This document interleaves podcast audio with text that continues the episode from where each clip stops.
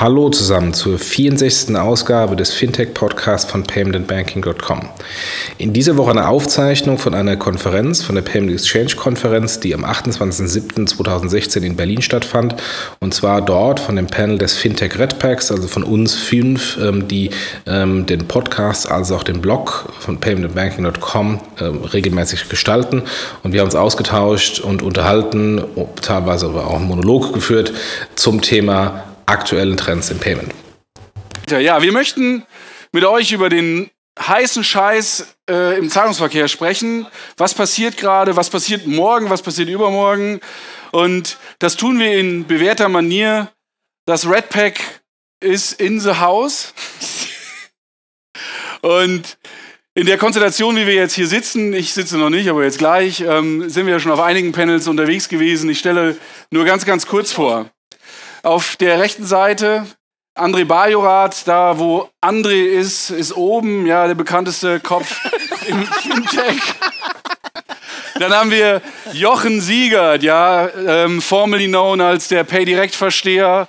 Dann in der Mitte unser Nacho Libre des Zahlungsverkehrs, Rafael Otero und natürlich Kilian Thalhammer, ähm, die schnelle Eingreiftruppe, wenn es darum geht, äh, Payment oder Bezahlverfahren einzuführen. Ja, super. Ja, und ich, ich bin auch dabei. Juhu. Ähm, Gibt dem kein Bier mehr. hatte erst zwei. Ja. Ähm, ja, schön, dass wir wieder in der Runde diskutieren können. Wir wollen heute über die Zukunft im Zahlungsverkehr sprechen, also so ein bisschen gucken, ne, was kommt so als nächstes. Und ähm, Raphael ist ja so unser unsere Jugendforstabteilung.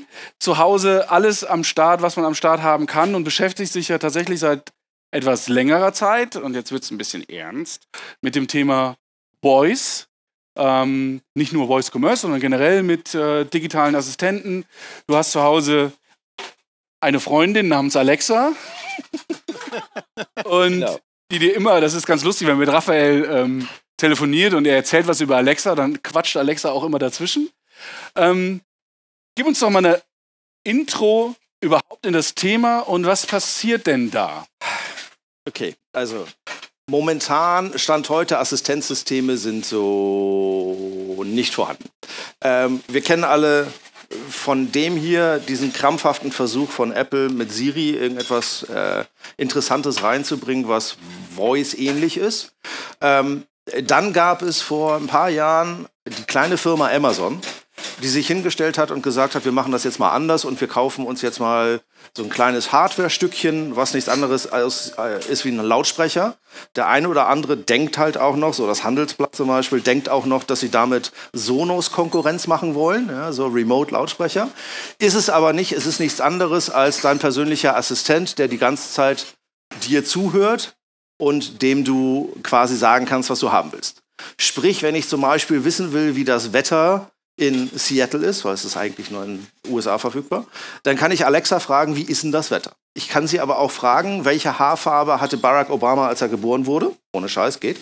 Ähm, und ich kann vor allen Dingen halt aber auch eins, ich kann halt einfach Sachen bestellen. Ich kann Sachen bestellen, nicht kaufen. Sondern ich kann halt einfach sagen, Alexa, kauf Cola.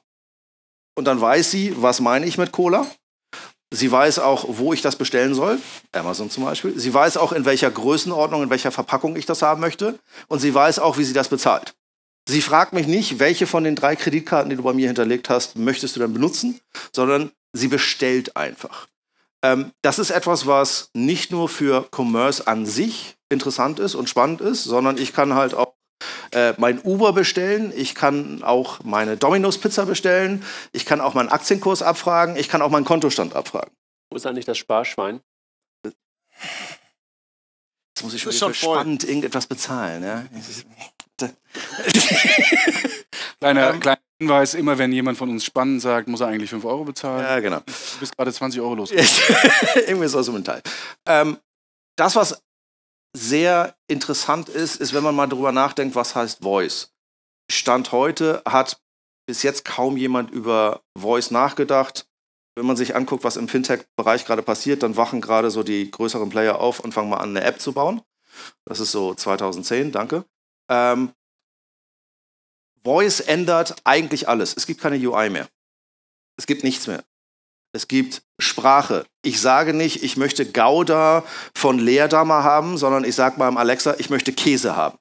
Das heißt, es muss Intelligenz geben. Reden wir über so ein bisschen Natural Language Understanding, Natural Language Processing, über Artificial Intelligence. All das ist in den letzten paar Jahren tatsächlich erschwinglich geworden, dass man damit jetzt auch Sachen machen kann und dass das halt auch eine Trefferquote hat, die nicht so ist wie die Älteren unter uns kennen vielleicht noch so Dragon Speech, ja, damals IBM, wo man irgendetwas diktieren sollte, wo man ungefähr drei Stunden das Ding trainiert hat und dann sprechen musste mit Ich möchte jetzt etwas schreiben. Ja, und dann war es trotzdem falsch. Äh, die Zeiten sind halt einfach vorbei, das funktioniert heutzutage. Jetzt ist Voice etwas, was wenn man mal drüber nachdenkt, ich habe keine UI mehr, wie verkaufe ich, wie kaufe ich? Oder ich denke mal vielleicht ein bisschen größer. Was macht ein Google morgen, wenn Voice kommt und wenn Voice sich etabliert? Akzeptiere ich, dass in meinem Wohnzimmer mir irgendjemand Werbung vorher einspielt, damit ich sagen kann, ich will jetzt Cola kaufen? Nein, werde ich nicht. Akzeptiere ich, dass in irgendeiner Form gibt es Ad-Displays? Nein. Gibt es einen Warenkorb? Nein. Gibt es irgendetwas, was nicht on demand ist. Das alles existiert nicht mehr. Das heißt, Voice als Plattform, heißt das alles, was wir in den letzten 20, 30 Jahren im E-Commerce aufgebaut haben, wird zurückgesetzt auf Null. Wir haben eine neue Plattform, wo alles neu erfunden werden muss, bis hin zu Payments. Weil ich werde Alexa nicht meine Kreditkartennummer vorlesen. Ich werde Alexa auch nicht meine CVV vorlesen, und ich werde einen Teufel tun, das fünf oder sechs Mal für alle meine Kreditkarten machen und dann auch noch die SEPA-Nummer vorzulesen. Das funktioniert nicht. Wenn man sich dann also vorstellt, was das heißt für einen E-Commerce-Händler, für einen On-Demand-Händler, für einen Payment-Abwickler, keiner bezahlt mehr in Voice. Wenn man sich dann jetzt mal andere Sachen anguckt, die gerade heißer Scheiß sind, so selbstfahrende Autos, sind per Definition eine Voice-First-Plattform. Keiner wird sich in ein Google-Auto reinsetzen und da rumfisseln mit irgendeinem Navigationssystem und dem sagen so, ich klicke jetzt mal hier, ach scheiße, jetzt wieder zurückklicken, nee, mache ich nicht, sondern ich setze mich da rein und sage, fahr mich nach Hause. Und das Ding muss wissen, was nach Hause ist. Wenn, wenn man da, wenn man da, du hast ganz viele Punkte gesagt und, und ähm, wenn ich da aber einen Punkt mal einhaken darf, weil ich es einfach nicht verstehe oder, oder mir schwer vorstellen kann, sagen wir es mal so. Ähm, ja, Alex, also wir haben auf der einen Seite die Dimension, die Stimme zu erkennen, die natürliche Stimme zu erkennen und ähm, das glaube ich dir, das funktioniert jetzt schon gut äh, aus deiner Erfahrung nach. Und wenn man ehrlich ist und sich, auch wenn Siri vielleicht nicht ganz so toll ist, es funktioniert besser als äh, Naturally Speaking. Ähm, da kann man ja schon sagen, wie ist das Wetter und man kriegt eine mehr oder weniger plausible Antwort. Aber zu wissen, was ich wirklich will, wenn ich jetzt sage, Alexa, ich will Käse, zu verstehen, dass ich jetzt Bock habe eben auf Gouda und nicht auf, äh, keine Ahnung was, äh, äh, Appenzeller, da frage ich mich, ist das nicht ein bisschen zu abgedreht zu denken, dass das funktioniert? Also wird es nicht immer Interaktionsschleifen geben? Also de facto stand heute nein. Ich kann tatsächlich mit Alexa auf Echo sagen, ich will Käse und er weiß, er translated Käse in, was auch immer dieses echte Produkt Zum Verständnis, Echo ist das Gerät, der Name des... Echo ist das Gerät und Alexa ist der Assistent oder die Software, die darauf läuft. Ähm, das liegt natürlich daran, und da sieht man jetzt den Wandel im E-Commerce. E-Commerce ist Stand heute eigentlich, Miriam hat das vorhin so schön gesagt, da gab es nochmal so einen Neckermann und einen Quelle und einen Otto. Ja? E-Commerce ist doch Stand heute nichts anderes als ein blöder Katalog. Ja, es ist jetzt schön dargestellt und sonst irgendwas. Wir machen trotzdem die SKUs, sind nichts anderes als dargestellt. Ja, wenn ich irgendetwas haben möchte in Otto, dann muss ich trotzdem, also im Otto-Katalog oder auf der Otto-Webseite, muss ich trotzdem sagen, ich will Nike-Schuhe haben und dann weiß er halt äh, nicht, ob das hier die 3.0, die 5.0 oder sonst irgendwas. Ich muss das direkt eingeben. Oder, was wir als Menschen, da sind wir sehr gut drin, wir sind sehr visuell. Das heißt, irgendeine Suche zeigt uns irgendetwas an und dann sind wir schneller als noch viele Computer, ja, daran zu sehen, ah, okay, das ist das, was ich haben will. Und dann sind wir die, die die Intelligenz sagen und sagen, ich wähle dieses Produkt aus. Was übrigens eine Herausforderung wird im Voice, wenn ich zum Beispiel sagen will, ich will eine hübsche Topfpflanze haben, statt ich will eine Topfpflanze haben. Ja, vor allem stelle ich mir in dem Zusammenhang vor, ähm, Puma war, war gerade eben am Panel und ähm, du hast gerade auch, du hast Nike gesagt, aber bleiben wir vielleicht bei Puma ich weiß ja gar nicht, welche Schuhe mir gefallen. Das weiß ich jetzt noch nicht, weil ich, so muss ich mir angucken. Und ist es dann, dann so, dass Alexa mich einklagen kann, besser werden. Ja, also ich will jetzt nicht sagen, dass da nicht noch Luft nach oben ist. Es kann unter Umständen aber auch dazu führen, dass ich im äh, rosa Tütü rumlaufe. Ja, sieht garantiert auch schick aus bei dir, nicht so bei mir. ähm, Natürlich tut's. Der, der Punkt ist halt der folgende. Heute gerade einen Termin gehabt bei einem sehr großen Retailer. Ähm, keiner, obwohl wir seit über was, acht Jahren jetzt über Big Data reden, ja, keiner guckt sich tatsächlich mal Big Data an. Ja, keiner sagt und versteht mal, jetzt ist Deutschland, Profiling, schwierig, ja, aber wenn ich einkaufe und wenn ich mir meine Amazon-Historie angucke, bleiben wir bei Amazon, kann aber genauso gut sein meine Zalando-Historie, die ich nicht habe, äh, oder irgendeine andere Historie, und mir dann das mal anschaue, und daraus mal extrapolieren würde, was heißt denn für den Otero, der hat nur Nike-Schuhe zu Hause. Sorry, Puma. Ja, der hat nur Nike-Schuhe zu Hause. Das heißt, wenn er Schuhe meint und Sportschuhe und Sneakers, dann meint er Nike. Das ist nicht etwas, was jetzt Hexenwerk ist. Das hätten wir in den 80ern schon aufbauen können. Da haben wir es noch Data Warehouse genannt. Ja, äh, jetzt nennen wir das Big Data und trotzdem macht es keiner. Die Intelligenz, die Stand heute E-Commerce-Systeme über ihre Kunden haben und die sie nicht leveragen, ist enorm. Gucke ich mal hinten links in die Ecke. Ja? Die Intelligenz, die eine Visa über Transaktionen hat und über Kunden und die sie nicht leveraged oder die sie cross-vermarkten könnten. Was ist eigentlich aus meinem Konzept geworden? Ähm, die sie cross-vermarkten könnten, ja, ist unglaublich. Einer der letzten Data Sinks, die wir haben, sind A, Payment-Daten und B, sind das Transaktionsdaten bei E-Commerce-Händlern. Kontodaten, auch bei, bei, bei Figo oder bei den Banken. Es sind Transaktionsdaten, wo einfach extrem viel Intelligenz drin ist, wo wir Stand heute die Technik haben, wo es günstig ist, so etwas daraus intens zu, so nennt sich das Intent, was will ich haben, intens zu extrahieren und auch Wissen zu extrahieren. Aber Raphael, wenn ich mal ganz kurz oder, mal, mal, mal einer, du hast das Thema ja in der Runde ungefähr vor, ich würde sagen, acht Wochen oder sowas mal hochgebracht. Wir haben das erste Mal in, in unserer Fünferrunde darüber, darüber gesprochen und ich habe am Anfang gedacht, jetzt dreht er durch oder hat irgendwie zu viel Zeit oder, oder hat irgendwie, keine Ahnung, irgendwas gemacht. Beides. Glücklichmacher genommen oder sowas. Und ähm, genau in dem Moment habe ich damals äh, irgendwie ein neues Auto gebraucht und hatte plötzlich ähm, dann Apple CarPlay das erste Mal im Einsatz.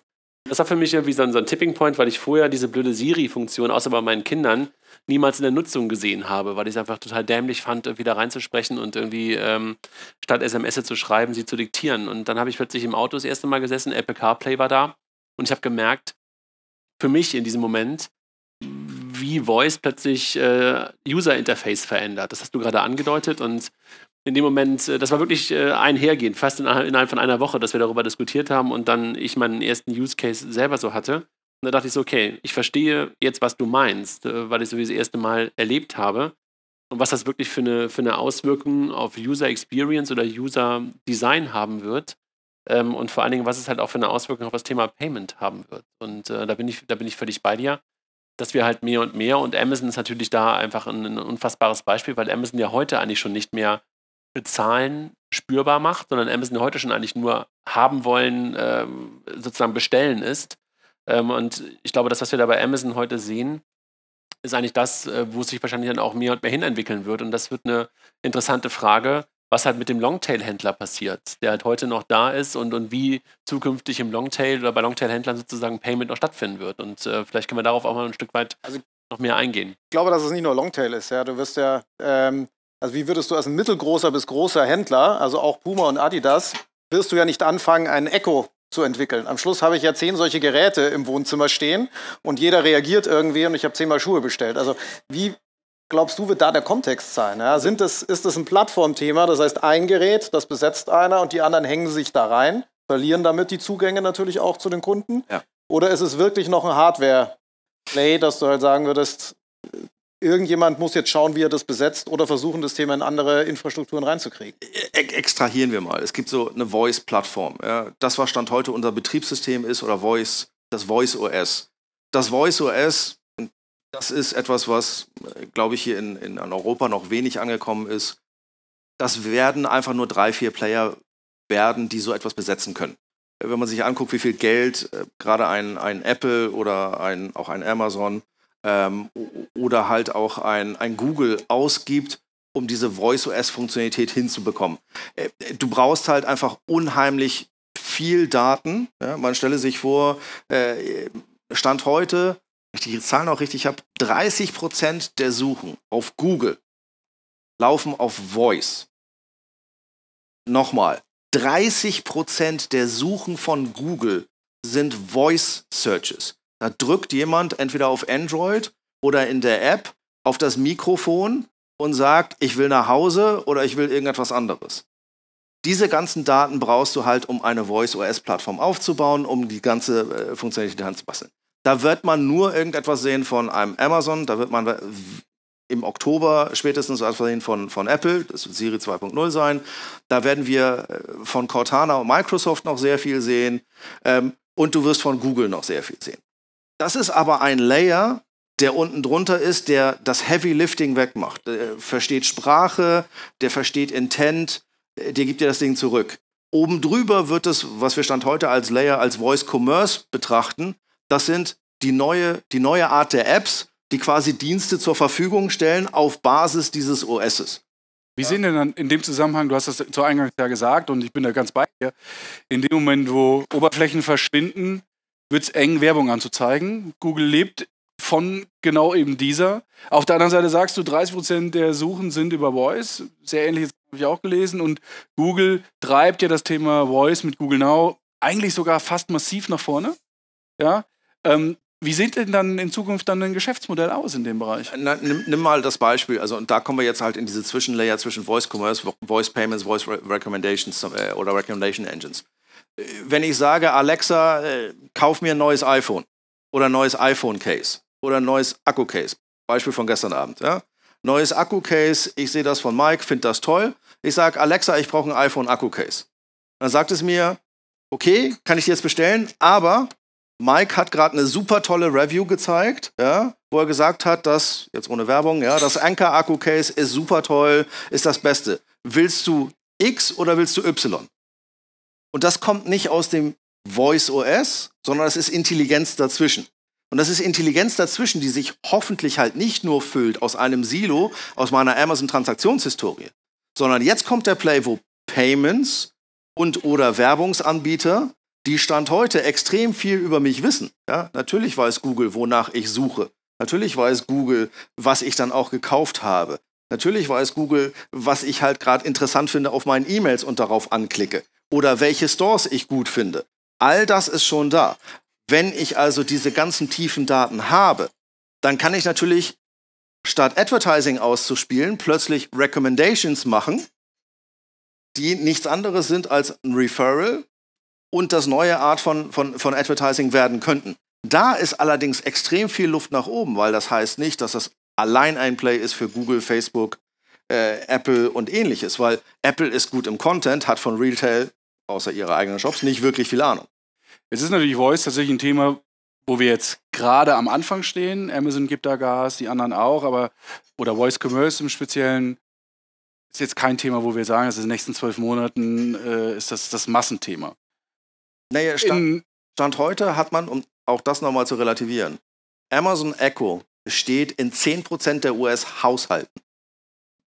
Und wenn man sich auf Amazon Prime-Member konzentriert, dann ist es über 30 Prozent der Amazon Prime-Member haben ein Amazon Echo. Die Penetration ist da extrem hoch. Also wenn man sich überlegt, dass man das schaffen würde mit den gleichen Leuten hier in Europa, wir sind jetzt kleinteiliger, ja, aber wenn man sich dann vorstellt, dass man das gleiche hinbekommt, dann ist das schon ein Markt, wo man sagt, Hallo? ja. ja äh, dann ist das schon ein Marktpotenzial und ein Marktwachstum, was über die letzten drei, vier Jahre da erstellt wurde, was schon sehr relevant ist und auch ein relevanter Kanal werden wird. Aber bis dahin ist er natürlich noch Schritte, ne? Ja. Und ähm, wir sehen ganz, ganz viel, was im Zahlungsverkehr gerade passiert. Ja, André, du sagst auch immer, das ist eigentlich ein Thema, oder sagen wir, glaube ich, auch alle mittlerweile. Hygienefaktor muss in den Hintergrund gehen. Ähm, auf der anderen Seite sehen wir natürlich solche Entwicklungen wie jetzt mit Siri, Siri 2.0 ähm, die aber jetzt, wenn wir speziell an, an, an das iPhone denken, ja noch eine App voraussetzen, äh, um mit Siri zu interagieren. Äh, das berühmte Beispiel mit Number 26, was auf der WWDC gezeigt worden ist, funktioniert ja nur, wenn auch eine Number 26 App installiert ist. Bedeutet das nicht auch ein Stück weit, und jetzt geht das in Richtung Händler, eine Renaissance der Apps? Bra braucht es dann nicht, um irgendwie ähm, ja, in diesen Plattformen da zu sein, dann doch wieder diese, diese App, wo ich dann doch mal gucken kann? Vielleicht auch an, an die anderen? Entschuldigung. Sag mal was. Ich habe noch nichts gesagt, das ich. Genau. ähm, also ich glaube, die Zeit der Apps ist so ohnehin vorbei. Ähm, wenn, dann wird es ein, ein, mobiler Screen, äh, der, der äh, relevant ist. Aber wenn man nochmal auf das, auf das Voice-Thema zurückkommt, ähm, diejenigen, und das sage ich hier in Berlin, in der Hauptstadt der, der Marktplätze, der digitalen Marktplätze, diejenigen, die massiv darunter leiden werden, sind Marktplätze. Weil, ähm, wie bestelle ich denn heute meine Pizza? Wie bestelle ich denn heute mein Hotelzimmer? Wie bestelle ich denn meinen Flug? In der Regel über irgendeinen Marktplatz. Ähm, wenn ich sage, buch mir, wie zu meiner Sekretärin, buch mir einfach mal jetzt das nächste Hotel in, in Berlin zu der normalen Travel Policy, dann macht die das. Ähm, und wenn ich dann die menschliche Sekretärin durch eine digitale Sekretärin ersetze, sage, buch mir das Zimmer für die Packs, ähm, geht dann die Anfrage über ein HRS-System oder ein Trivago-System oder geht die Anfrage zu Google und Google übernimmt die Marge, die heute spezialisierte Marktplätze haben. Und das wird die neue Werbung. Oder zu, Genau, um die- zu, um- zu genau. Amazon. Genau, um das Ding für die Werbung zu ersetzen. Ne? Also einfach das zu kompensieren. Warum hat Google äh, ITA oder Matrix gekauft? Ja, die größte Reiseplattform. Ja, die, die interessante Frage ist ja, gibt es da Raum für jemand Neues? Weil das sind ja immer die üblichen Verdächtigen, die reinkommen. Ja, also immer wenn was Neues kommt, fallen genau diese vier Namen. Ähm, egal bei was. Ja, Facebook noch. ja, ja, ja als vierter nochmal ja, oder fünfter.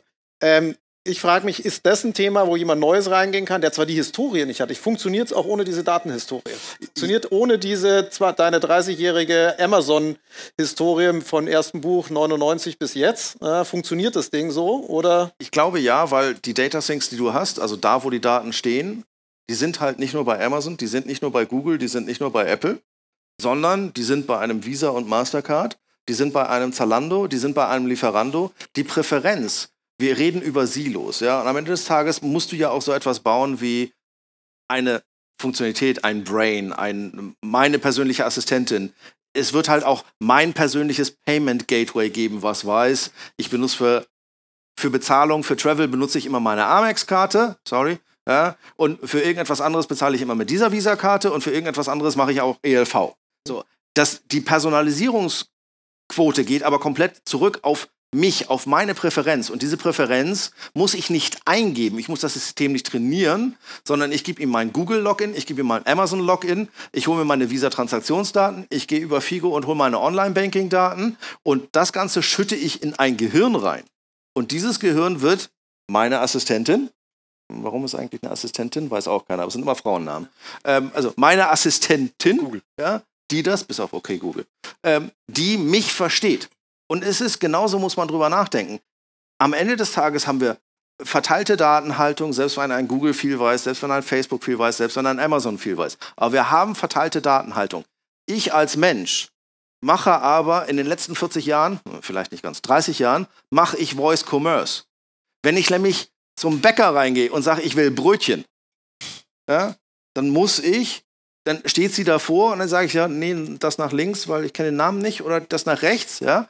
Ich mache nicht eine Katalogauswahl und gehe in einen Checkout, sondern ich mache und wir haben uns in den letzten 40 Jahren haben uns an den Computer angepasst, indem wir eine Maus bedienen können, indem wir uns mit Checkout-Strecken be ben- benutzen, indem wir Kreditkartendaten irgendwo eingeben müssen, äh, indem wir Apps gelernt haben und Gestures gelernt haben, ist näher dran.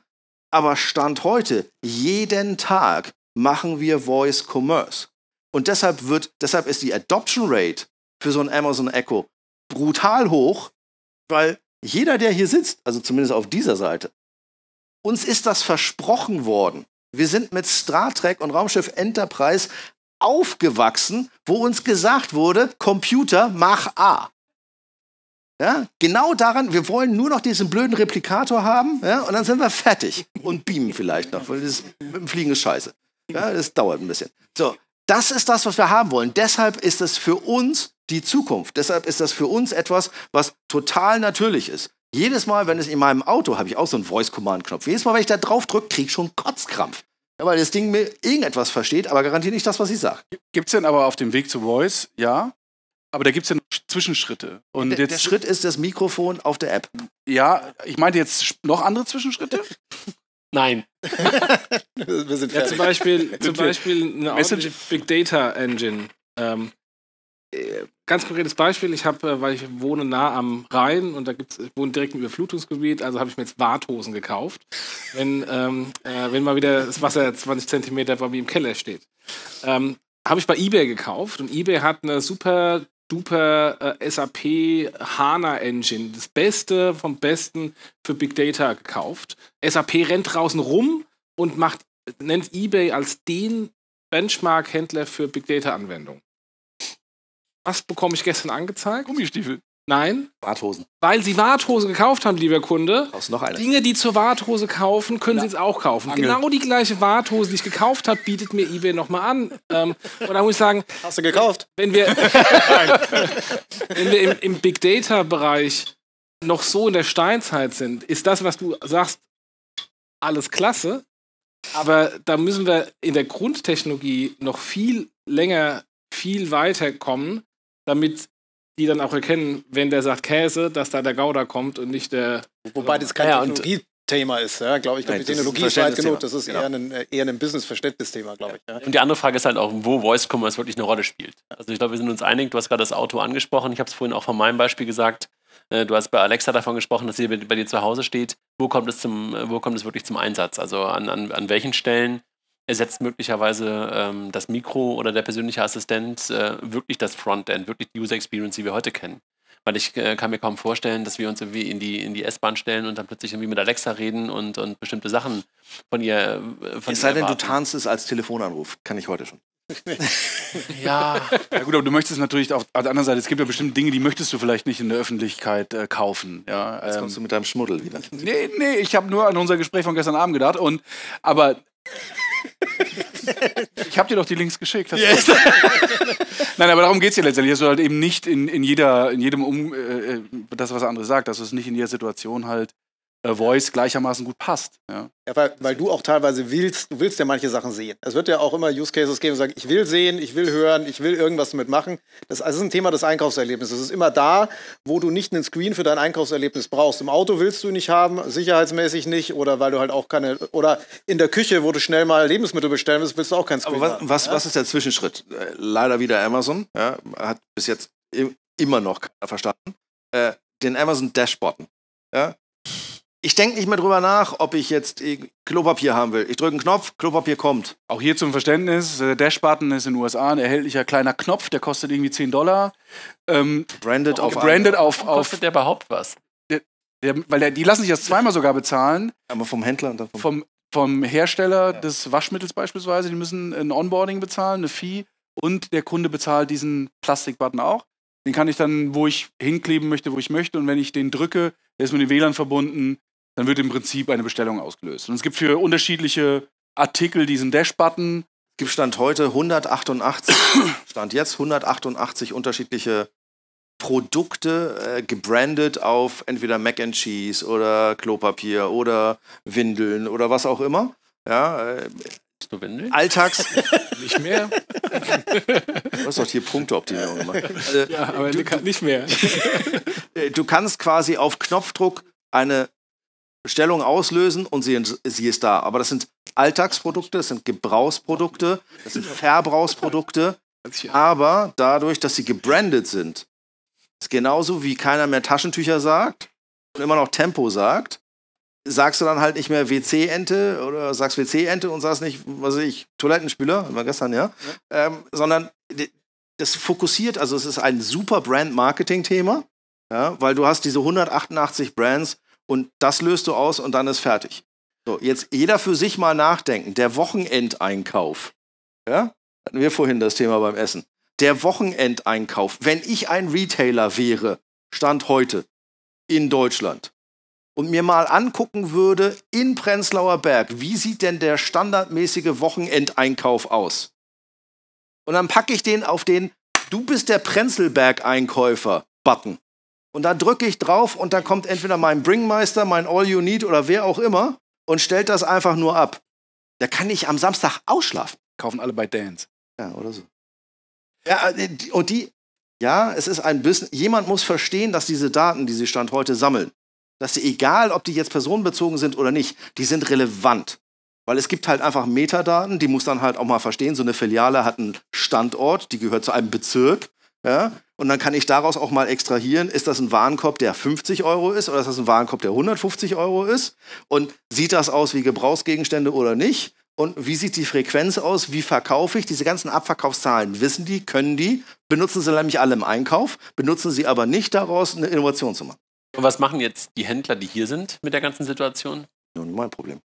Nein, aber da, Drüber nachdenken. was, wir doch, was wir doch momentan merken oder wo- worüber wir gerade ein bisschen philosophieren, ist, dass das Thema ähm, Einkaufen einfach unsichtbarer wird oder jedenfalls eine andere, äh, eine, Das Kaufen. Gar nicht bezahlen mehr. Ja, doch, du kaufst das schon. Das manche das Einkaufen verändert sich sozusagen in eine, in eine andere Umgebung, nämlich in das Thema Voice und das Thema Payment, äh, was ja irgendwie auch immer wieder hier ein, ein, ein, äh, ein Ding ist. Das ist ja, glaube ich, die spannende Frage. Wohin wandert das? Wandert es noch weiter hinter? Also vor sechs Monaten haben wir gesagt, Payment verschwindet. Jetzt sagen wir, Einkaufen verschwindet. Bin gespannt, was, was im Januar dann verschwindet. Ähm, aber ähm, Der Replikator. Und auf der anderen Seite finde find ich interessant, was passiert mit den Sachen, die du nicht weg, also die nicht weggehen können. Was ist denn mit der Regulatorik, ja, in dem Sinne? Was, äh, was ist bei Voice und Einkauf? Wo diese Diskussion mit, hat der denn wirklich eingekauft, wenn der das jetzt gesagt hat? Security. Also Security ist ein Thema. Gibt es einen Kaufvertrag? Ich habe neulich mal mit einem, mit einem Anwalt äh, diskutiert und gesagt, es ist vollkommen unklar, ob da, ein Anw ob da ein Kaufvertrag zustande kommt. Wenn du in deiner Küche stehst und sagst, Alexa Klopapier, das ein Kaufvertrag ist, Ist das eine Willensbekundung? ist das eine Ja, nein. Willensbekundung oder hat Da einer war es eine Fragezeichen. Alexa Klopapier und ähm, Ja, Alexa antwortet Das darauf. ist komplett unklar und da ist natürlich ein großes Risiko, vor allem in Deutschland, dass das tot reguliert wird und wir dann irgendwie Opt-in-Buttons haben oder solche Geschichten. Ja. So, ich weiß auch nicht, wie das in den USA läuft. Also wieder, ob das einfach in diesem Amazon-Ecosystem einfach da ein Agreement gibt und sagt, Amazon trägt das ganze Risiko und fertig. Und Amazon es, ist es wahrscheinlich auch nicht so, weil da kannst du es im Zweifel wieder zurückschicken und da passiert ja nichts. Aber was passiert halt eben, äh, ich sage Alexa äh, oder versehentlich, ich muss noch irgendwas überweisen, Stichwort Payment. Ja, jemand hat vielleicht auch mal eine Stimme aufgezeichnet. Ja, also wie, wie reagiert äh, Alexa auf, auf solche Geschichten? Und da stelle ich mir schon auch Szenarien vor, die unter Umständen schwierig sein können. Ja, aber auch da äh, bleiben wir mal ganz kurz bei Identität. Ja. Wenn du in meinem Wohnzimmer stehst und mit meinem Alexa redest, dann habe ich ein Problem, weil es gibt keine Identität. Wenn du aber so blöd bist und dein Telefon da entsperrt lässt ja, und ich meinen Fingerabdruck auf dein Telefon reinpacke, dann kann ich deine Kreditkarte authentifizieren mit meinem Fingerabdruck. Der Fingerabdruck auf dem iPhone ist keine Identität. Es ist eine Autorisierung. Da steht nicht, das ist Mikes linker Fingerabdruck. Genauso wie bei Alexa nicht drin steht, das ist der Raphael, der da gerade was sagt, oder das ist irgendjemand mit einer komischen anderen Stimme und das ist der Mike. Also auch da, wir sind gerade an einem Punkt, wo wir über Biometrie reden und das eine neue Card Verification Method geworden ist bei den Schemes, die keine Identität darstellt, sondern die eine Authentifizierung von jemandem ist, der Zugriff auf ein Gerät hat. Und äh, wenn du das mal in Perspektive setzt, dann ist es fast egal, ob du in meinem Auto sitzt, weil wenn du da reingekommen bist, hast du es irgendwie geschafft, einen Alexa anzusprechen oder in meinem Wohnzimmer drin bist. Ja, es gibt das Problem. Wir sind noch nicht an dem Punkt, wo Voice Fingerprinting gut funktioniert. Wir sind auch noch nicht an dem Punkt, wo Fingerprinting gut funktioniert. So gut genug, um zu sagen, das ist jetzt der Kilian, weil ich Gesichtserkennung und Fingerabdruckerkennung gemacht habe.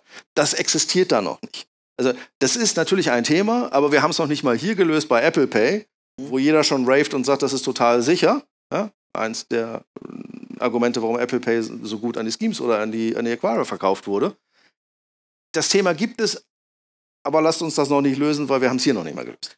Es gute, starke äh, Authentifikations-Biometrie-Mechanismen auch für Voice schon gibt. Also das ist auch jetzt nicht, was es erst seit letztem Jahr gibt, sondern ich kann mich erinnern, Twintech, irgendwie eine neue Marktcompany, hat irgendwie, als ich angefangen habe bei, bei äh, Mastercard zu arbeiten, 2000, 2001, schon eine Lösung gehabt, äh, Telefonauthentifikation, dass ich irgendwo anrufe und sage, hallo, mein Jo- Name ist Jochen Siegert, ich bestätige diese Transaktion. Und die haben meine Stimme erkannt äh, und du konntest das, wenn du genau gleichen Text gemacht hast, nicht machen.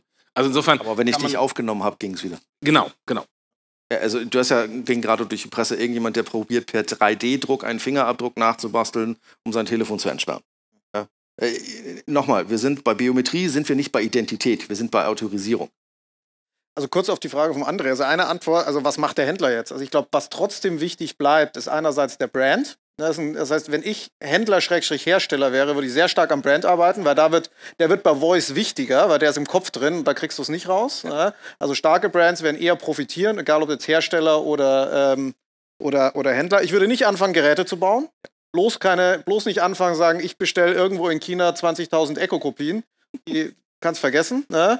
Aber ich glaube, auf die Ideen werden einige kommen. Ne? So, und sagen, ich mache jetzt da eine kleine Version draus und dann passt es schon. Ähm, äh, Nochmal, das Echo ist nichts anderes als ein Lautsprecher und ein Mikrofon. Alles ja, andere passiert ja. irgendwo in der Cloud. Ja.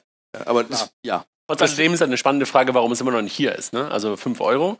Ähm, wir haben ja bisher noch kein Echo hier. Also wir haben Siri, ja, und wir haben Siri hier mit einer Erkennungsrate, ich würde mal sagen, irgendwo mittlerweile bei 80 Prozent oder sowas vielleicht aber 85 Prozent, je nachdem, ob man nuschelt oder nicht, oder ob man Bayer ist oder irgendwie Hochdeutscher ist. Ähm, äh, warum haben wir noch keinen, warum haben wir noch keinen, äh, kein Alexa hier? Ich glaube, weil es verdammt hart ist. Äh, guck mal auch bei Siri. Ähm, geh in die USA und sag von irgendeinem völlig äh, unbekannten, drittklassigen Baseballteam, wie die am letzten Wochenende gespielt haben. Da kommen. Ihr sagt ganz, ganz, ganz kurz, lass uns das Thema hart definieren. Ihr sagt hart einfach ähm, auf Basis dessen, dass ähm, Sprache und sozusagen Big Data dahinter ähm, hart nee. zu handeln also sind? Die, die oder? Daten ähm, und, und die Analyse und die Hintergrundinformationen zu lokalisieren, das ist Aufwand. Also nochmal, irgendein x-beliebiges Baseballteam gibt so Statistiken bei Siri. Frag Siri, äh, wann, wie hat gestern bei der EM Deutschland gegen Frankreich gespielt und zeig mir da die Statistiken, kommt nichts, die wissen nicht, was, was EM ist. Ähm, und, ähm, und diese Lokalisierungsthematik. Zu Recht. und, und diese Lokalisierungsthematiken, die sind natürlich extrem aufwendig. Und Aber man sieht natürlich auf der anderen Seite, ähm, dass, dass es ein Riesenthema ist. Siri ist äh, in Deutschland, also auf allen äh, iPhones und man sieht auch Apple, wie sie ins Wohnzimmer wollen, Apple TV äh, mit Sprachunterstützung. Aber ich muss nochmal trotzdem zurückkommen, weil so ganz äh, verstehe ich das, das, das Lokalitätsproblem nicht, weil äh, Apple TV kann ich auch mitsprechen. Also es gibt schon eine Spracherkennung bei, äh, Entschuldigung, nicht Apple TV, Amazon TV. Das kann ich mitsprechen. Es gibt also schon Spracherkennung, die ist auch schon gut. Also da ist ja schon was da. Ist auch die gleiche Engine dahinter. Ja, und deswegen frage ich mich halt, äh, oder Jochens Frage, äh, die gleiche Frage stelle ich mir auch, warum ist es nicht hier? Ist es eher so momentan noch so, die probieren halt noch aus, ist, die Cases sind noch nicht was ganz sagt klar? der Amerikaner, bestell mir Käse und was sagt der Deutsche, bestell mir Käse? Ja, das, das ist jetzt kein großer... Oder, oder, Bier, bestell, gib mir ein Bier. Der Amerikaner kennt, wenn ich in der Bar bin und sage, ich will ein Bier, dann sagen die, was für ein Bier? Da, da, da, da, da, da. Und wenn ich hier hingehe und sage, ich will ein Bier, bekomme ich das Bier, was halt die Bar hat. Das ist schon so ein kultureller Unterschied, das muss in das ganze Ding integriert werden. Aber es ist doch einfacher in Deutschland offensichtlich ein Bier zu bekommen. Ja, natürlich. Nur ein Bier. Deutsche Nur nicht hier. Nur nicht hier, genau. Sprache Nur nicht schon sechs. genau. Jede Sprache ist an, jeder, der Lokalisierung gemacht hat, auf einer Webseite oder sonst irgendetwas, ja, versteht doch ein paar Basics von Internationalisierung ja. und von wie schwer Lokalisierung ist. Die Franzosen, das sieht immer 30 Prozent größer als alles andere, macht immer alle Buttons kaputt, macht alle Layouts kaputt. Die ist einfach eine längliche Sprache. Ja, und die müssen halt auch immer ihre eigenen Wörter erfinden. So. Englisch ist kurz und knapp. Ja? Machst du irgendwie, gehst du mal vielleicht nach Südkorea, gehen alle deine Währungszeichen kaputt, weil die einfach Trillionen haben. Und zwar als, als Grundmaß. Ja, also wie, wie schwer so etwas allein in der Lokalisierung auf Web, auf Display ist. Und jetzt nimm etwas, das eine Sprache, das, was da ja passiert ist, ein Alexa versteht nichts. Ja, sondern wenn man ein Alexa-Skill programmiert, dann muss man so viele Variationen der Frage wie möglich Alexa geben, damit es sich so anfühlt für den Nutzer, als ob sie mich verstehen würden. Jetzt überleg dir aber mal in einer sehr einfach strukturierten Sprache wie Englisch wie viel Variation, in wie viel Variation mit Dude und WhatsApp und sonst irgendetwas, ja, du fragen kannst, wie alt bist du. Dann kommst du halt sehr schnell auf eine Größenordnung, das sind so 100 Fragen, um eine Frage, um einen Intent zu beantworten. Jetzt nimm das mal in deutsche Sprache oder in Französisch, ja, da bist du halt bei solchen Bäumen. Das ist schwer. Ich fühle, ich weiß gerade, wie sich Maischberger fühlt, wenn sie äh, ihre Gäste nicht unterbrochen bekommen. ähm, kann aber weiter. So, so, ist, so ist es. Um vielleicht vom Voice, spannendes Thema, sage ich sehr gerne, super spannend sogar. Helmut Schmidt. Ähm, aber es gibt ja noch andere Themen im Zahlungsverkehr. Ach, nö. Echt was? Und auch andere Entwicklungen. Und vielleicht äh, können wir die letzten, äh, Julia, du hast gerade irgendwas hochgehalten, wir haben noch, äh, noch 45 Minuten.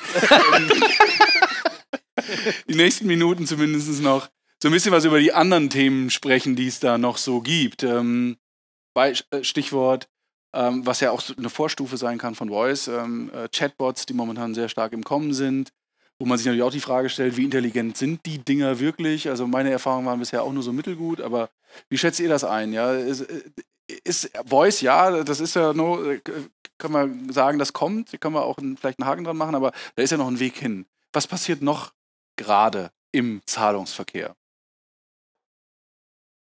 Du. Guck dich an, Jochen. also Chatbots halte ich ehrlich gesagt gar nichts von. Äh, ist äh, genau das gleiche Thema wie Voice. Äh, du auch nichts von hältst, oder? Auf, nee, nee, ist das gleiche Problem wie bei Voice. Ich brauche eine gute Hintergrund-Big Data Engine. Und die ist einfach so in dieser Form nicht da. Und ob ich dann jetzt irgendwie ähm, ein, ein, ein Voice-Command bearbeite und irgendwas zurückspiele oder ob ich irgendwie über ein Chatbot eine Antwort zurückschreibe, ist ja eigentlich dann nur ein anderer Kanal. Ähm, was ich im Moment sehr interessant finde, das hatten wir gerade in den letzten Podcast dazu, dieses ganze Thema ähm, äh, neue POS-Terminals mit, mit, mit äh, Point in USA, äh, Verifone hat so ein Thema, äh, Clover hat, hat so ein Thema, wo ähm, die, nennen Sie mal die 70er Jahre ähm, Plastiktaschenrechner, die da bei den Händlern immer auf dem, auf dem Tresen stehen, in, in moderne Smartphones oder Tablets äh, äh, ähm, konvertieren. Und das hat aus meiner Sicht eine, eine interessante Möglichkeit, ähm, dass wir diese, diese bisherige Trennung zwischen E-Payment und stationärem Payment jetzt endlich mal aufbrechen, ähm, weil dann ist es eine App, die ich auf dem Terminal hier installieren kann und dann schafft vielleicht auch ein PayPal oder ein PayDirect oder wen auch immer, der im, im Onlinehandel ist, den Sprung in den stationären Handel, weil es ist dann nicht mehr ein Riesenaufwand, hier mit irgendwelchen äh, Kassensystemen, proprietären Schnittstellen zu diskutieren, sondern es ist eine kleine App, ähm, die ich aufs Terminal draufbringe. Es wird vor allem ein Software, Softwaregeschäft von einem Hardwaregeschäft. Genau. Ja, und das, das ist keine Hardware mehr, sondern man, irgendein Gerät mit einem Touchscreen ist noch relativ einfach, ja, aber die Software drauf. Und dann werden sie natürlich auch die Player ändern, weil du hast ein ganz anderes Skillset auf einmal. Weil witzigerweise die Kassensysteme das bisher nicht so richtig hinbekommen haben. Ne? Die Kassensysteme sind ja am Entstehen, in Anführungszeichen, so seit 2008, würde ich mal sagen, also so knappe zehn Jahre. Sind ja schon die ersten Dinge, die da, die da im Entstehen sind. Ähm, und natürlich gibt es so die einen oder anderen, die da auch einigermaßen erfolgreich sind. So eine Orderbird äh, hier aus Berlin zum Beispiel, die machen das schon ganz gut. Ähm, aber das, was ihr, glaube ich, ja meint, ist, ähm, dass das Thema gerade wirklich auf der Terminal, auf der Terminal-Seite gerade sozusagen anfängt, äh, interessant zu werden, weil die Geräte auch ähm, gerade schlauer werden und, und diese Taschenrechner, die du wie von Ingenico oder von, von, von wem auch immer da gerade bisher immer noch bekommst, die bekommen gerade eine gewisse Smartness. Ne? Da, ja. Das, das habe ich so verstanden, ähm, auch aus dem letzten Podcast. Das, weil es ja auch die Händler treiben. Also ich glaube, auch da, die Händler wollen ja eigentlich auch nicht so ein Ding da stehen haben, ja, sondern die Händler wollen eigentlich nur möglichst sicher das Geld haben. Ja, und das ist genau die Diskussion, die wir vorher mit Payment verschwindet, Einkaufen verschwindet, auch die Dinger werden verschwinden, weil der Händler damit als Kunde das treiben wird. Ja, also das glaube ich. Äh mein Fabian hat es vorhin gesagt, mit, mit, mit Six, was für Anforderungen da existieren. ähm, ich glaube, wenn ich tiefer integriere als Händler, werden meine Anforderungen immer spezieller. Und genau darüber kann ich dann wunderbare Lösungen machen. Ob ich jetzt äh, nur ein stationärer Händler bin, ob ich mehrere Kanäle adressiere. Ich kann individuell mein, meine spezielle Nische, wo ich mich auch differenziere von anderen Händlern, auf so ein Ding draufbringen. Ähm, und, ähm, und, das, und das viel detaillierter mich dann auch äh, ähm, ähm, ähm differenzieren als, als heute, wo ich sage, naja, ich habe halt die Wahl zwischen Verifone und Ingenico Terminal und ich habe äh, im Online die Wahl zwischen PSP A, B, C und wie alle anderen auch. Hätte auch so ein Rollout, ich versuche ein bisschen die Brücke zu machen, so ein Rollout von, von Payback Pay wahrscheinlich auch einfacher gestaltet, wenn es nur eine App gewesen wäre, die man hätte austauschen können. Ähm, bemerkenswert, was da passiert ist äh, Anfang des Jahres äh, mit, mit Payback Pay oder im Frühjahr. Ähm, dass ein mobiles Bezahlverfahren als Vehikel oder vielmehr als Teil einer, einer Loyalty-Lösung ähm, zumindest jetzt anfängt, so ein bisschen an Fahrt zu gewinnen. Wie schätzt ihr das ein? Hat das äh, noch Impact oder Auswirkungen auf andere äh, Bezahlverfahren, jetzt speziell POS? Oder ist das jetzt eine sehr einmalige Geschichte, äh, die da bei Payback passiert ist?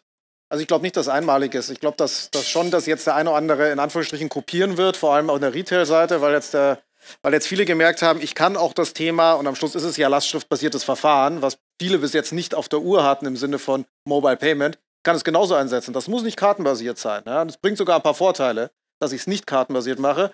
Und da haben die, glaube ich, so in gewisser Weise auch oft die, der Vorwurf war, Payback ist viel zu spät, warum machen die nicht schon was im Mobile Payment? Die hatten noch die besten Voraussetzungen. Die haben anderen den Weg geebnet, weil, sie, weil Leute lernen, per Lastschrift am POS zu bezahlen. Deswegen glaube ich, ist das ist noch nicht das Ende, es ist der, der Anfang dieser. Aber was man sagen kann, ist, dass auch hier der Treiber nicht das Bezahlen war. Stichwort äh, Payment rückt in den Hintergrund, sondern eigentlich Loyalty. Du bist ja. ja und, und, dabei halt dann die, die, die, die schlauen und, und smarten Rails. Danke, Alexa. Jetzt geht es noch eine Stunde weiter. Das dauert aber ziemlich lange. Ne? wir, wir, haben Alexa von einer Stunde Bescheid gesagt. Das war kein. Wir hätten, wir Doch, hätten Julia Berlin. Eine Stunde braucht Amazon in Berlin mittlerweile zu liefern, ja? Komm, das ist, wir haben jetzt ein Bier, ne? Nur so als Same Day Delivery hier. Finde den Fehler. Aber vielleicht ganz kurz nochmal den, den, den Gedanken von, von, von Payback zu Ende, zu Ende gedacht. Ich glaube, das ist etwas, äh, was ja sozusagen im, im Payment äh, eigentlich schon lange so ist, dass du halt die die passenden und richtigen Rails für dein, für dein jeweiliges Payment auswählst. Ja? Und, und an der Stelle ist es jetzt sozusagen die Bankeninfrastruktur, die genutzt wird von, ähm, von, von Payback. Und ich glaube, das wird irgendwie auch nochmal interessant werden, auch in den nächsten Jahren. Auch mit PSD2 haben wir jetzt gar nicht drüber gesprochen, äh, inwieweit du einfach auch noch andere Rails dann wieder viel, viel äh, effizienter nutzen kann als Händler, als das möglicherweise heute getan wird. Ja. Da ist, glaube ich, Payback Pay echt ein gutes Beispiel dafür, äh, wie das gerade losgeht. Funktionieren kann, ja. ja. Was, was aber in dem Kontext auch beeindruckend ist, ist, ähm, wir hatten ja, wir hatten ja als Payback Pay damals auf dem EHI-Kongress äh, vorgestellt wurde, äh, ziemliche Begeisterungssturm äh, äh, in, in, einem Blogartikel äh, losgelassen. Ähm, die Sparkassen, die man jetzt nicht irgendwie als, als äh, die innovativsten in Deutschland sieht, ähm, haben mit einem mehr oder weniger gleichen Produkt relativ schnell nachgezogen. Blue Code? Mit Blue Code. Ähm, das heißt, die, die, die Zyklen und die Geschwindigkeiten ähm, sind ganz andere. Nicht so, PayPal startet äh, äh, 95, nee, nee 2.5 war es äh, in, in, in Deutschland. Und, ähm, und PayDirect startet 2015 mit einer, wie auch immer gearteten Kopie. Ähm, äh, Payback Pay kommt und die Sparkassen sind mehr oder weniger zeitgleich da. Ja, aber gut, ähm, mit, mit einem Produkt, was aber auch schon vorher da in Österreich, in Österreich da war. Ja, klar. Also, sie haben aber schlau gepartnert in dem Sinne. Sie genau. waren schlau genug zu sagen, ich baue den Kram nicht selber. Äh, so. und, und ich finde das beeindruckend, dass jetzt wissen wir natürlich alle nicht, ob Payback Pay erfolgreich wird. Wir wissen nicht, ob Bluecode erfolgreich wird. Ähm, Habt ihr schon mit Payback Pay bezahlt? Ja, ja. funktioniert, funktioniert wunderbar und es ist, finde ich, perfekt, weil ich bezahlen kann, Punkte vor der ähm, äh, der, äh, der Scan abgeschlossen ist. Also ich, ich lege da mal Zeug auf, das, auf, den, auf, das, auf den Band da und gehe hin, halte das Handy da dran ähm, und dann kann ich schon einräumen und, und diesen, diesen Prozess zu warten, da die Karte rauszuholen, zu bezahlen und dann erst einsräumen, der ist nicht mehr. Der speichert sich, also der merkt sich im Prinzip, genau, du, wie sie das jetzt auch machen, wenn du eine Payback-Karte ja, kann ja vor dem Prozess oder bevor das erste Produkt gescannt worden ist oder danach und das gleiche ist bei Payback äh, Pay. Wollte ja kürzlich bezahlen, habt ihr mich ja nicht gelassen, als ich mit euch essen war. Wollte ich mal Payback Pay vorher ausprobieren bei DM, da wolltet ihr nicht, nicht bei mir in den DM-Markt gehen. Das hätte aber länger gedauert. du, wieder, du wolltest bestimmt wieder Tena vom Man kaufen. Nee, nee, nee. Das hätte aber nicht hätte länger gedauert, weil die Jungs waren ja damals hungrig. Das Problem ist nämlich äh, der Handel also bei allen Versuchen, und ich bin ja immer in der gleichen DM-Filiale und die, die, kennen mich mittlerweile, ähm, bei allen Versuchen gibt es Riesenprobleme, weil die guten Kassiererinnen nicht verstehen, was für einen Knopf sie im Kassensystem drücken müssen, um Payback Pay zu machen. Und in den Köpfen der Kassiererinnen ähm, noch ein anderes Zahl mit Payback äh, primär drin ist, nämlich Zahl mit Payback-Punkten. Und dann sage ich mir, Payback Pay und dann kommt auf dem Display, ich muss mein Geburtsdatum eingeben, um meine Payback-Punkte zu machen. Nein, nicht dieses Payback, sondern das andere Payback zahlen. Du kannst auch, auch alle deine Einkäufe, glaube ich, mit Payback-Punkten bezahlen. Ja, ja, ja, genau, das ist das. Und das ja, glauben die im ersten Schritt immer. Und das, ja, ist Lufthansa. Und das ist, ähm, und das, ist das Problem, dass, dass äh, die Technik gelöst ist. Die User Experience ist eine gute Sache. Aber die Integration im Handel, bis die allerletzte Kassierkraft das verstanden hat und geschult wurde, ist doch ein Riesenaufwand. Ich habe bei Twitter irgendwie gesehen, dass derjenige, der bei Rewe zu, für das Verfahren zuständig ist, gesagt hat, wir haben da einen Riesenaufwand gemacht und Rudolf Wiesenbart beim ersten Test total an die Wand gefahren ist, weil dann eben genau die Kassenkraft es nicht irgendwie wusste. Ja gut, das ist natürlich, aber das ist ein lösbares Problem, muss man auch sagen, ja. Also Schulung ja, aber das dauert, das dauert. Ja, das, die Erfahrung haben wir damals bei, bei Netto auch gemacht. Also sie müssen das natürlich wissen, dass man bezahlen kann. Aber was, was es ja wunderbar zeigt, Payback Pay, ist es nämlich, dass das Bezahlen eigentlich gar keine Relevanz oder nicht, nicht das vordergründige Thema ist, sondern das vordergründige Thema ist was völlig anderes, nämlich, und das ist das, was Sie auch immer sagen, nämlich in dem Fall das Thema, Thema Loyalty. Ähm, auf der. Das ist jetzt. Sind wir schon wieder Julia hat durch? aufgegeben. Was, jetzt schon, sind wir schon bei Minusminuten. Wir Das war das Signal. machen jetzt weiter bis heute Abend um neun. Ja, äh, vielleicht gibt es ja noch Fragen aus dem Publikum. Habt ihr alle Hunger? Ah, hier gibt es eine Frage. Vasil. Fertig, komm. Ihr habt ja am Anfang mit Voice Commerce wirklich die Zukunft mal plus zehn Jahre von heute mal skizziert. Oder fünf oder zwei, je nachdem, ob ich Raphael anschaue oder jemand anderen. Raphael, ist das da? Ich finde, ein Zwischenschritt, der mir wirklich fehlt, auch als Händler und auch als Einkäufer, so, dass Payment nicht mehr hinter einer Paywall, also irgendwie dich überspringen muss, um zu bezahlen sondern dass es ein, im Kontext dort ist, wo ich es brauche. Ich finde, es gibt nur ein gutes Beispiel, das umgesetzt ist und das ist bei Pinterest. Das ist ja eigentlich eine Plattform, wo ich Bilder habe und dass ich dort einen Pay-Button habe, direkt unter dem Bild. Ja? Nicht in einem Shop und nicht in einem System oder nicht bei einem Marktplatz, der eigentlich zum Kaufen gedacht ist. Pinterest ist ja erstmal eine Bilderwand, wenn man so will. Da kann man im Kontext, wo ich bin, ja, ähm, kaufen. Und ich finde, das ist ein wichtiger Zwischenschritt, der mir fehlt, dass ich eine Lösung habe, wo ich einen Pay-Button als Kontext dort platziere, wo Content oder wo ein, ähm, ein Gut erstmal liegt oder, oder wo die Konversation über ein Gut zum Beispiel bei Facebook sch- passiert. Und die Frage ist, seht ihr das nochmal als ein Zwischenschritt oder gleich Voice Commerce und alles andere ist Nee, oldschool? Ich, ich, ich glaube, das, was du, was du ansprichst, ist. Pinterest ist ja nett, ist eine, ist eine Content-Plattform. Ja. Es gibt nicht andere Beispiele, ich nehmen kann. Genau, es gibt nicht, viel, nicht viele Beispiele, aber das, was wir immer mehr sehen werden, glaube ich persönlich, ist, dass du wirst keine Payment Selection mehr machen. Du wirst keine Payment Instrument Selection mehr machen. Du wirst kein, ich will jetzt mit Kreditkarte, ich will mit PayPal, ich will mit ELV, ich will mit irgendetwas. Sondern genauso wie ein schlechtes Beispiel, aber ein MyTaxi, ein Uber, ein Apple, ein wer auch immer. Jeder der große, selbst ein Maxdome, ja, wenn ich einmal eine Payment-Methode hinterlegt habe, dann verschwindet es. Das heißt, das, was früher so dieses Card on File war und nur manchmal und meine Sekretärin hatte meine Kreditkarte und die durfte das dann machen oder ich habe es hinterlegt bei HHS und deshalb klappte das. Das wird der Default-Fall sein. Der Default wird sein, dass du in einem Checkout-Dialog nicht mehr diese, Gott, wie ich sie hasse, ja, 16 unterschiedliche Zahlmethoden, das interessiert mich. Ich will kaufen, ich will nicht bezahlen. Und wenn ich einmal eine Payment-Methode hinterlegt habe, und deshalb ist halt Voice Commerce mein privates Gateway. Ich würde mir doch wünschen, jetzt kommen wir mal zu den PSPs, die haben auch diese ganzen Daten. Was würde denn jeder Händler, was würdest du als Händler dafür geben, wenn ein PSP zu dir kommen würde und sagen würde, übrigens, ich habe mal Big Data gemacht mit deinen Kundendaten, ja, gib mir die doch mal kurz, 80% deiner Kundendaten habe ich Card on File. Ich weiß, womit die bezahlen wollen. Deine Checkout-Strecke ist gerade um zwei Punkte weg. Deine Conversion, wissen wir beide, ja, geht durch die Decke. So viel Geld hast du noch nie gespart, so viel mehr Umsatz hast du noch nie gemacht, wenn diese zwei Screens einfach verschwinden würden. Und genau das ist halt das, wo sich neue Payment Player etablieren werden, wo du eine Chance haben wirst, aus der Zukunft zurück extrapoliert in was brauche ich denn heute?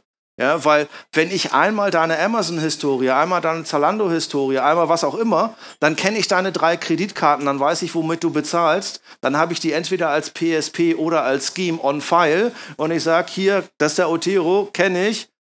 Bitteschön, zahlen. Abfahrt. Ich würde noch einen Schritt weiter gehen. Ähm, ich würde noch einen Schritt weiter gehen und zwar ähm, sein? im Rahmen der PSD2. Am Ende des Tages, egal mit welcher Zahlmethode ich bezahle, ist immer das Girokonto. Also ist meine Kreditkarte, die aufs Girokonto settelt, ist meine Lastschrift, die aufs Girokonto settelt, ist, ist mein, meine Giropay-Transaktion, die aufs Girokonto settelt. Ähm, es ist immer am Ende des Tages ein Girokonto. Und wenn man, wenn man im Rahmen der PSD2 ähm, überlegt, was, hat, was ist denn das Problem des Handels? Nummer eins, ähm, Bonität des Kunden. Ist der Kunde tatsächlich der richtige Kunde? Hat er, hat er ähm, Nummer zwei, äh, ähm, das Geld überhaupt mich zu bezahlen und Nummer drei, äh, was ist die Versandadresse, was ist das Geburtsdatum. Das, das ist ja ein Painpoint bei jedem Händler, dass der Kunde gesagt hat, ich will jetzt irgendwie das Produkt kaufen, aber zwischen dem Kaufimpuls und dem tatsächlichen Kaufprozess so viele furchtbare Zwischenschritte sind, die alle irgendwie ähm, den Kunden dann nochmal abbringen. Und wenn man über PSD2, sei es als Händler, als PSP oder als Zahlmethode, direkt Zugriff aufs Girokonto hat und da rausfindet, die Adresse vom Jochen ist da und da, ähm, der hat offensichtlich genügend Geld, um jetzt genau das Ding zu bezahlen. Und ich settle es gleich per Lastschrift mit einer Zahlungsgarantie ähm, oder mit einer, mit einer Giropay-Transaktion oder wie auch immer, also mit einer, einer Zahlmethode, die direkt aufs Bankkonto zugreift, ähm, dann habe ich relativ viele Zwischenschritte eliminiert und als Handel eine relativ starke Conversion-Steigerung und äh, somit Umsatzsteigerung hingebracht.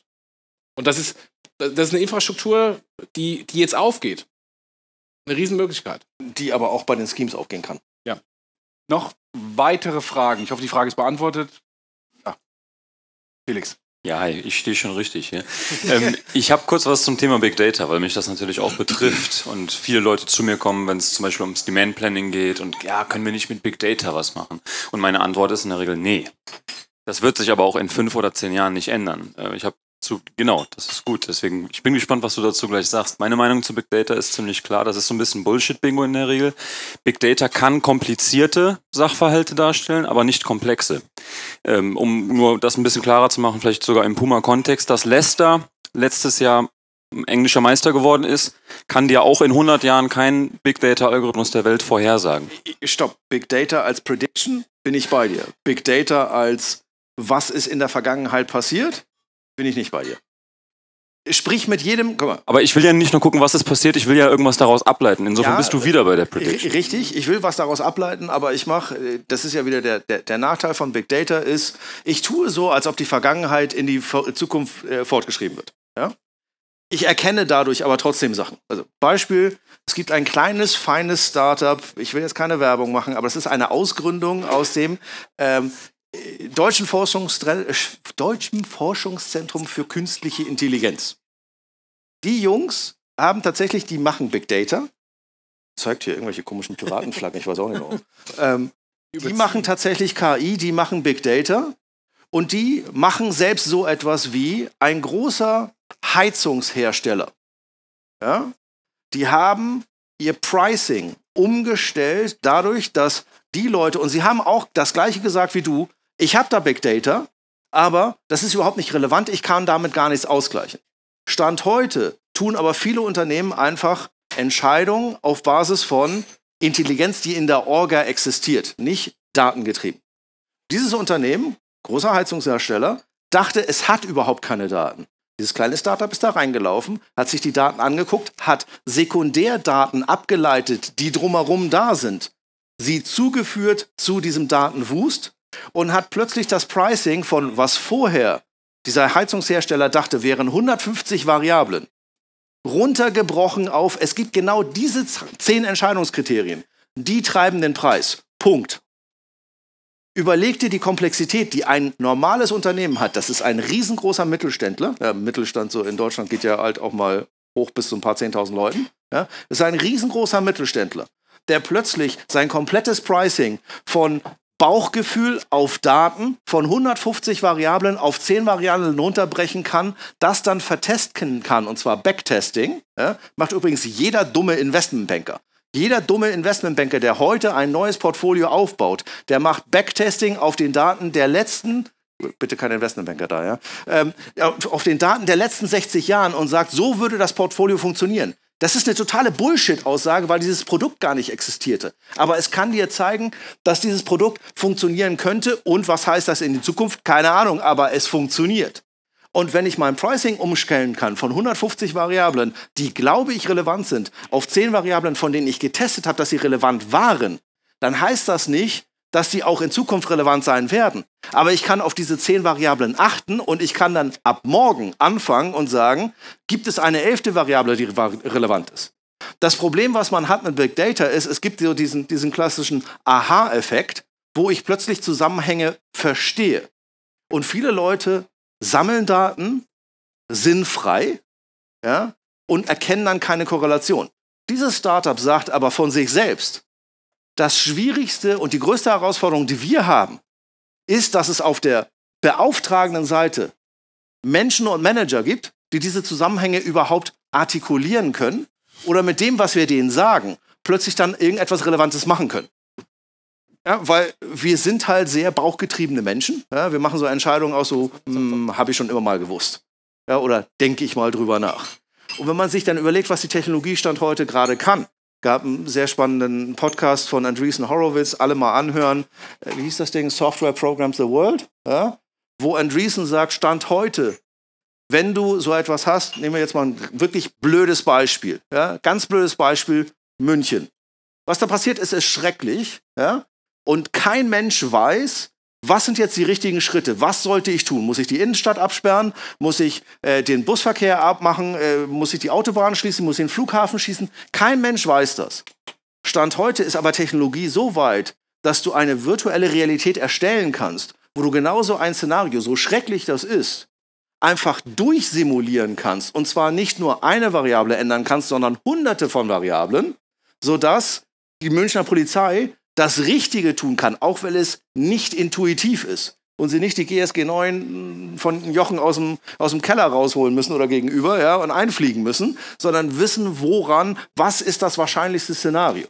Und Stand heute sind genau so etwas, und wir reden jetzt mal komplett anders, das ist kein E-Commerce, das ist kein gar nichts, sondern es geht über Katastrophenschutz und ähnlichem. Stand heute ist tatsächlich die Möglichkeit, so etwas zu tun, ist da. Die muss nur genutzt werden und irgendjemand muss es machen.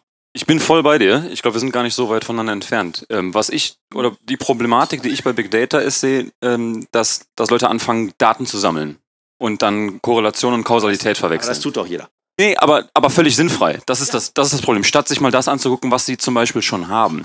Ähm, und ich kann da gute Beispiele von Adidas und von Puma bringen, wo ich das hautnah erlebt habe, wo Leute noch nicht mal anfangen, sich mal anzugucken, warum wird eigentlich was retourniert. Ich kann nämlich mit den existierenden Daten, mit den Häkchen, die die Leute auf den Return-Scheinen machen, schon extrem gut ja. analysieren, warum hat der Holländer dieses Jersey eigentlich in M retourniert? Ja, weil er dafür zu groß ist. Und warum ist das dem Italiener zu klein? Und, und etc. Und, und so gibt es halt unzählige Zusammenhänge, die schon da sind, die ich mir angucken könnte. Big Data suggeriert den Leuten, ein Mehr ist besser. Und ich halte das bei der Datenanalyse für sehr fatal. Aber also ein Mehr ist natürlich besser, weil je größer dein statistisches äh, N ist, desto mehr Wahrscheinlichkeit hast du, dass da was Vernünftiges bei Bei mehr heißt, du musst es halt analysieren, weil ja, das genau. eine Sammeln von, von Daten hat, glaube ich, relativ... Big Data hat nichts mit Gehirn zu tun. Big Data hat was mit Sammeln zu tun. Dann braucht es jemanden mit Gehirn oder eine AI, die getrainiert ist auf irgendwie sowas, um dann Rückschlüsse daraus vorzustellen, nicht zu ziehen, vorzustellen. Wir als Menschen sind immer noch der effizienteste Computer dieser Welt. Wir treffen tagtäglich Entscheidungen, die halt bis jetzt noch kein Computer hinbekommt. Ja? Wir sehen eine Banane an, ob wir sie mögen oder nicht. Das ja? ist ein schönes Schlusswort. oh. Wir sehen der Banane an, ob wir sie mögen oder nicht. Ihr Lieben, ich sage zunächst einmal vielen Dank. Antworte keine Fragen. Doch, jetzt. Ihr dürft jetzt Raphael in seiner persönlichen Stunde den ganzen Abend noch fragen. Sehr Blaue gerne. Stunde mit Raphael. genau, äh, genau. Schmusestunde mit Raphael. Vielen Dank an euch erstmal äh, oder auch an uns. Äh, hat wieder wie immer Spaß gemacht. Ähm, vielen Dank vor allen Dingen an euch, dass ihr uns auch ausgehalten habt, uns zugehört habt, heute den Tag mit uns genossen habt. uns hat es zumindest großen Spaß gemacht.